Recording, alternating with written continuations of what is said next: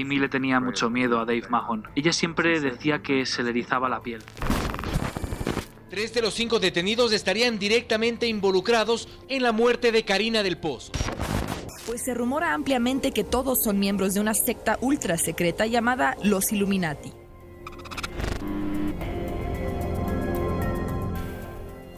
Misterio a la carta.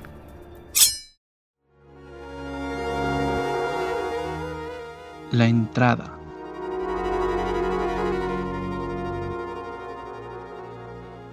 Hola amigos, me he desaparecido años, pero como les dije ya no he tenido mucho tiempo para dedicarme a Misterio a la Carta.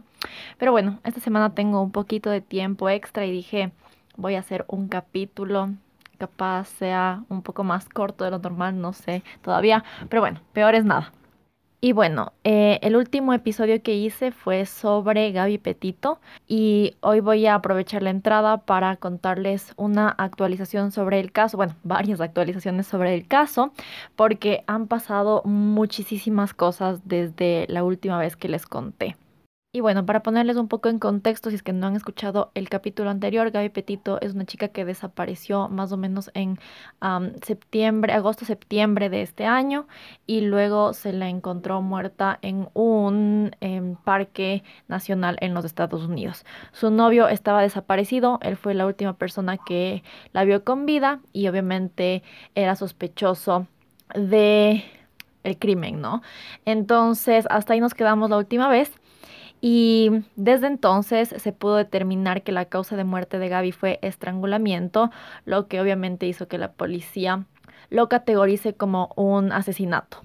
Em, seguramente esta fue la noticia más fea para la familia de Gaby y más sabiendo que el presunto responsable estaba huido por ahí, no me imagino la angustia y la desesperación, y teniendo a la familia de él que no colaboraba, que no ayudaba en nada y probablemente sabía dónde estaba. Entonces, sí imagino que fue un, un tiempo muy, muy malo para esta pobre familia. También se reveló otro video de las cámaras de los policías del día 12 de agosto cuando les detuvieron en la vía después de que una persona reportara una situación de violencia doméstica. Em, los videos son súper horribles. Em, resulta que Gaby tenía unas heridas en su, en su cara y en sus brazos y los policías de alguna manera le estaban defendiendo a Brian. Em, a él nunca le cuestionaron ni le infantilizaron como lo hicieron con Gaby y, y en verdad me da muchísima rabia porque, porque como les digo, Gaby tenía heridas en, en su rostro, en sus brazos y los policías le trataban como una loca. O sea, le estaban tratando como una histérica, una niña histérica que se alocó y el novio tuvo que controlarle así. Y no es así. Esa no fue la situación para nada. Tenían el antecedente de que una persona había llamado a reportarles por abuso doméstico. Decía que el Brian no le dejaba entrar a Gaby a su carro. Pero los policías de eso, o sea, les valió tres huevos. Fue como que mm, eso vamos a ignorar, no me importa, solamente esta niña loca. Y el novio que estaba tratando de controlarle. Pero ¿qué es lo que es que no te dejen entrar a tu propio carro? O sea, ese carro era su casa. Es como que te quiten la, la, llave de tu casa y no te dejen entrar. O sea, es como una manera de control súper horrible, ¿cachan? Y no sé, o sea, a mí me da una desesperación solo imaginarme a la pobrecita tratando de entrar eh, a su propio carro y el tipo no le dejaba. O sea, no, pero para los policías eso es una niña loca y el otro está esperando a que se calme. No, no está bien. Aparte que los policías nunca preguntaron de quién era la van, solo asumieron que era de Brian, le trataron a Gaby, ya les digo, como una niña pequeña. Em, le trataron como a una chica loca que le atacó al novio y el otro solo trató de defenderse, pero eso evidentemente no era lo que estaba pasando. Son videos súper, súper feos, o sea, en verdad a mí me perturban un montón, así que la verdad es que no les recomiendo que vean. Y sí, me hirvió la sangre cuando vi eso, así que no les recomiendo ver, pero bueno, continuemos. Finalmente, uno de los avances más importantes fue el día miércoles 20 de octubre, cuando el FBI encontró algunas pertenencias de Brian en Carlton Reserve y también había restos humanos. Eh, estos se analizaron y resulta que eran de Brian Laundry. Había algo medio extraño en esto, porque justo ese día los padres de Brian habían estado en ese sector, entonces hay gente que piensa que las cosas fueron colocadas ahí por los padres de Brian, pero obviamente no, nunca hubo más detalles al respecto. Como les dije, estos eran solamente restos, entonces em, no se sabía a ciencia cierta cuál era la causa de muerte. Eso llegó tiempo después, cuando se determinó que había sido por suicidio.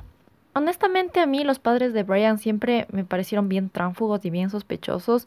Eh, parece que ocultan millón cosas y no sé, me dan miedo.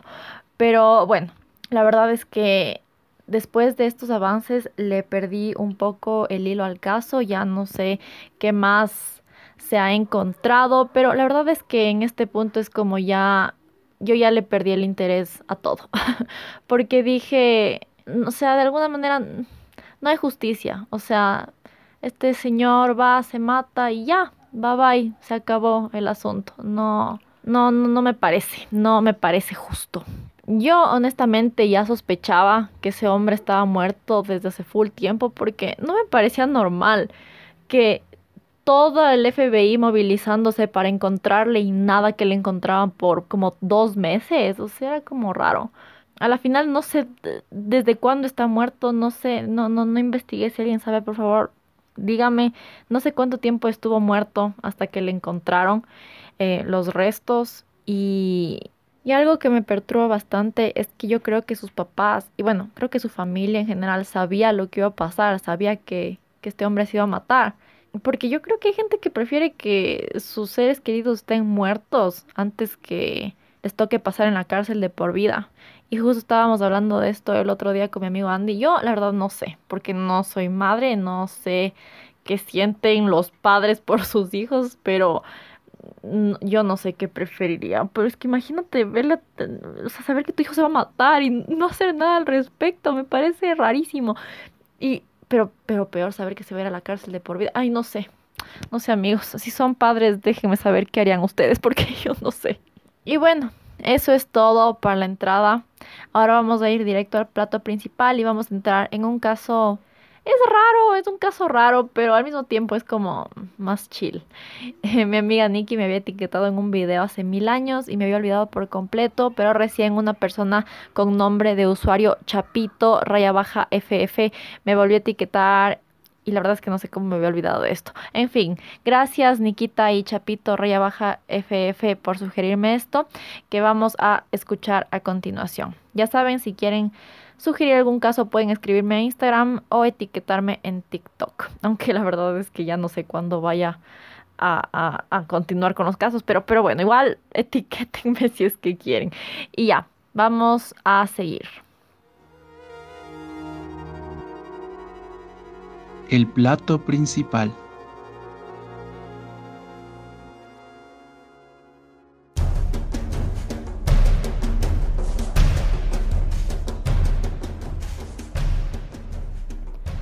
Es del año 2011. Un hombre pakistaní trata de vender una momia en el mercado negro. Pensaba que era una momia que tenía más de 2000 años, pero algo estaba por ocurrir que revelaría una realidad bastante perturbadora.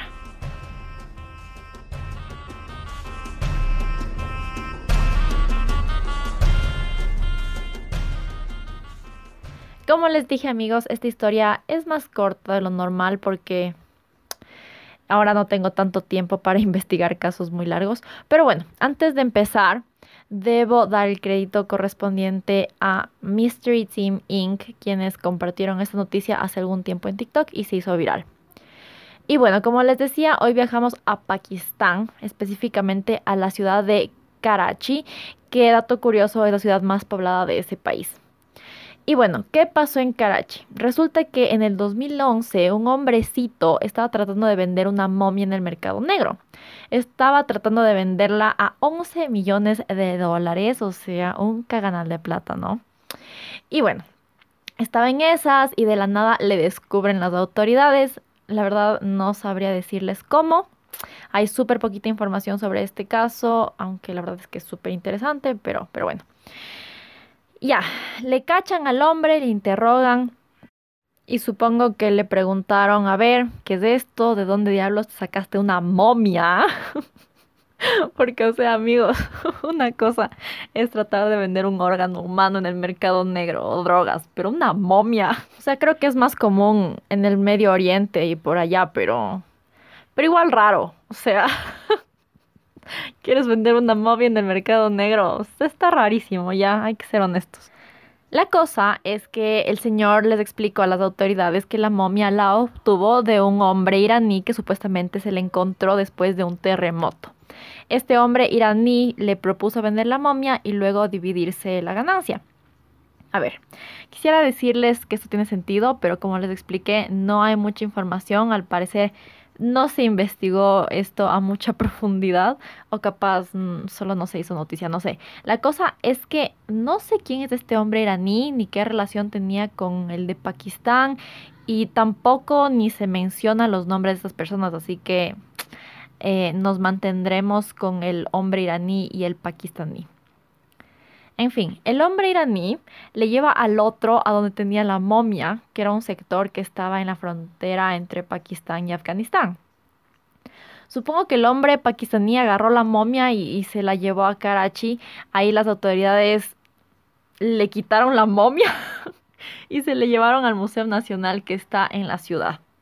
Los del museo anunciaron que la momia había estado envuelta en estilo egipcio y que estaba dentro de un sarcófago de madera con inscripciones cuneiformes. Si no saben qué quiere decir eso, pues yo tampoco. Pero investigué y aparentemente la escritura cuneiforme es considerada de las más antiguas y se la hacía sobre tablas de arcilla húmeda con un tallo vegetal. Se grababan los caracteres ahí en la, en la arcilla. Bueno, la cosa es que encontraron estas inscripciones que aparentemente estaban escritas en un lenguaje de la antigua Persia. Además, tenía tallas de Aura Mazda, una deidad zoroastrista. Zoro... Hay unas palabras bien complicadas en este, en este episodio, así que si digo mal, lo siento. El zoroastrismo es una religión que se practica en países como India, Pakistán, Afganistán y Azerbaiyán. Eh, no son los únicos, también se practica en otros países, pero estos son los principales. El zoroastrismo nace de las enseñanzas de Zaratustra, que fue un profeta iraní que vivió entre los años 1500 y 1000 antes de Cristo. Amigos, yo no sé ustedes, pero yo en este programa aprendo full cosas, randoms. Había escuchado yo de Zaratustra, pero ahorita recién me entero de todo esto, así que excelente, continuemos informándonos. La momia tenía una corona de oro una máscara y una coraza que es una cubierta de metal que protege el pecho y la espalda. Y la coraza tenía una inscripción que decía, yo soy la hija del gran rey Cerces. Xerxes, no sé. Eh, Macereca, protégeme. Yo soy Rodu... Rodugune yo soy. Voy a volver a leer eso porque leí pésimo. A ver, yo soy la hija del gran rey Cerces, Macereca, no puedo. Yo soy la hija del gran rey Cerces, Macereca, protégeme. Yo soy Rodugune, yo soy. Listo. La gente del museo leyó esto y pensaron que tal vez la momia pertenecía a una princesa persa que vivió hace 2600 años más o menos. Obviamente esta noticia generó un montón de interés porque aparentemente jamás se ha encontrado restos de la familia real y peor en Irán, porque no sé, yo no sabía esto, pero no se encuentran momias en Irán. Incluso casi se bronquean Irán y Pakistán porque ambos países querían quedarse con la momia. Y ya, pasaron los meses y tuvieron que obviamente analizar la momia. Expertos en persa antiguo la analizaron, también le hicieron tomografías, análisis químicos y lo más importante, datación de carbono, que se usa para determinar la edad de objetos que contienen carbono. Y aquí es donde la cosa se pone turbia. Los expertos determinaron que esta momia era un fraude. Resulta que esa momia no era una princesa de hace 2000 años, o sea, no. Resulta que encontraron evidencia para determinar que esa momia en realidad era de una persona asesinada en la modernidad. Los resultados de la tomografía indicaron que la momia era de una chica que medía más o menos un metro veinte centímetros. Se cree que tenía más o menos 16 años, o sea, una jovencita. Los órganos de esta mujer habían sido retirados y la rellenaron con una sustancia como polvo. Se encontró que tenía el cuello roto, quizá, quizás por un golpe, pero no se sabe a ciencia cierta si alguien la mató o si fue algún tipo de accidente. Después de que hicieron todos los análisis químicos, eh, llegaron a la conclusión de que la mujer había muerto en 1996. Ahora, ¿Qué se cree que ocurrió? Bueno, los investigadores piensan que estas personas que querían vender la momia a 11 millones de dólares compraron un cadáver a algún ladrón de tumbas. Estos estafadores prepararon el cadáver durante meses y seguramente alguna persona con conocimientos de anatomía les ayudó porque parecía que no habían destruido el cadáver. Fue un proceso súper meticuloso que llevaron. El hecho de que la mujer haya tenido el cuello roto hizo que la policía abra una investigación por homicidio. Obviamente les interrogaron a los hombres involucrados en esta estafa, pero según ellos no saben nada acerca de la muerte de la mujer, no tienen nada que ver con eso. Hasta la fecha, no se sabe quién es esta persona, no se ha comprobado que fue asesinada y es un caso súper raro, la verdad. Aparte, hay tan poquita información que es difícil seguirle el hilo, pero de lo que me enteré es que aparentemente esta práctica no es algo raro, o sea, matar a gente para momificarles o robarse cadáveres para hacerles pasar como momias antiguas ha pasado ya varias veces, eso explica la doctora Asma Ibrahim, que es arqueóloga, y ella misma explicó que revisó la momia y al principio le pareció legítima, pero después de verle a profundidad encontró unas inconsistencias. Pero lo interesante es que si la arqueóloga casi no pudo darse cuenta, es que hicieron un súper buen trabajo a la fake momia. Así que asumo que entre los estafadores tenían a alguien que sabía un montón sobre este tema. Y bueno amigos, esa es la historia de la momia de hace 2000 años, que en realidad no era de hace 2000 años, era una muerta de 1996. Y bueno, ahora vamos directo al postre, que va a ser súper cortito, solo son un par de anuncios parroquiales.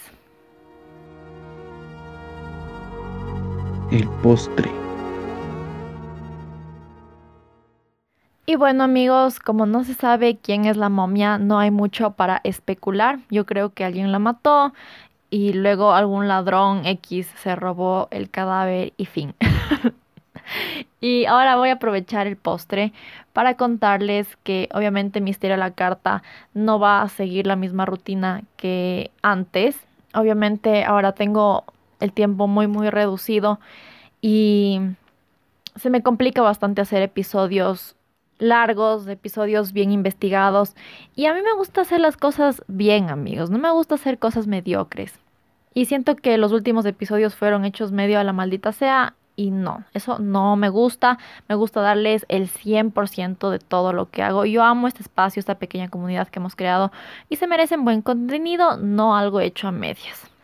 Así que por ahora los episodios serán bastante esporádicos, capaz uno cada mil años, cacho. Pero sí, serán mucho más esporádicos porque la vida de adulto no me permite hacer más. Les voy a extrañar mucho, espero que hayan disfrutado de las dos temporadas completas que tengo y bueno, espero con esta tercera seguir, capaz haga episodios un poco más cortos, em, temas más relajados, con menos información como este de la momia. Yo sé que no son tan chéveres como los asesinos en serie o los misterios sin resolver, pero por ahora es lo que les puedo ofrecer. Espero obviamente en el futuro poder volver al ritmo de antes, hacer un episodio semanal o un episodio cada dos semanas, pero por ahora, como les digo, no puedo. Igual, si quieren, pueden seguirme en TikTok. Ahí estoy como es la Camila. De repente de subir contenido ahí. No tiene que ver con crímenes, pero igual es cool. Me paso hablando de series y películas y cosas así. También quiero mandarle un saludo a Valentina Troya, que siempre me manda mucho apoyo. Y muchas gracias, Vale, por escuchar Misterio a la Carta. Estoy muy agradecida con todos los que escuchan todas las cosas raras que hablo en este programa. Eh, bueno, por ahora me despido y como siempre les digo, cuídense, protéjanse, protejan a sus hijos que son los más vulnerables y nos vemos algún día con más episodios. Les quiero, gracias por acompañarme este año y ahora sí, chaito.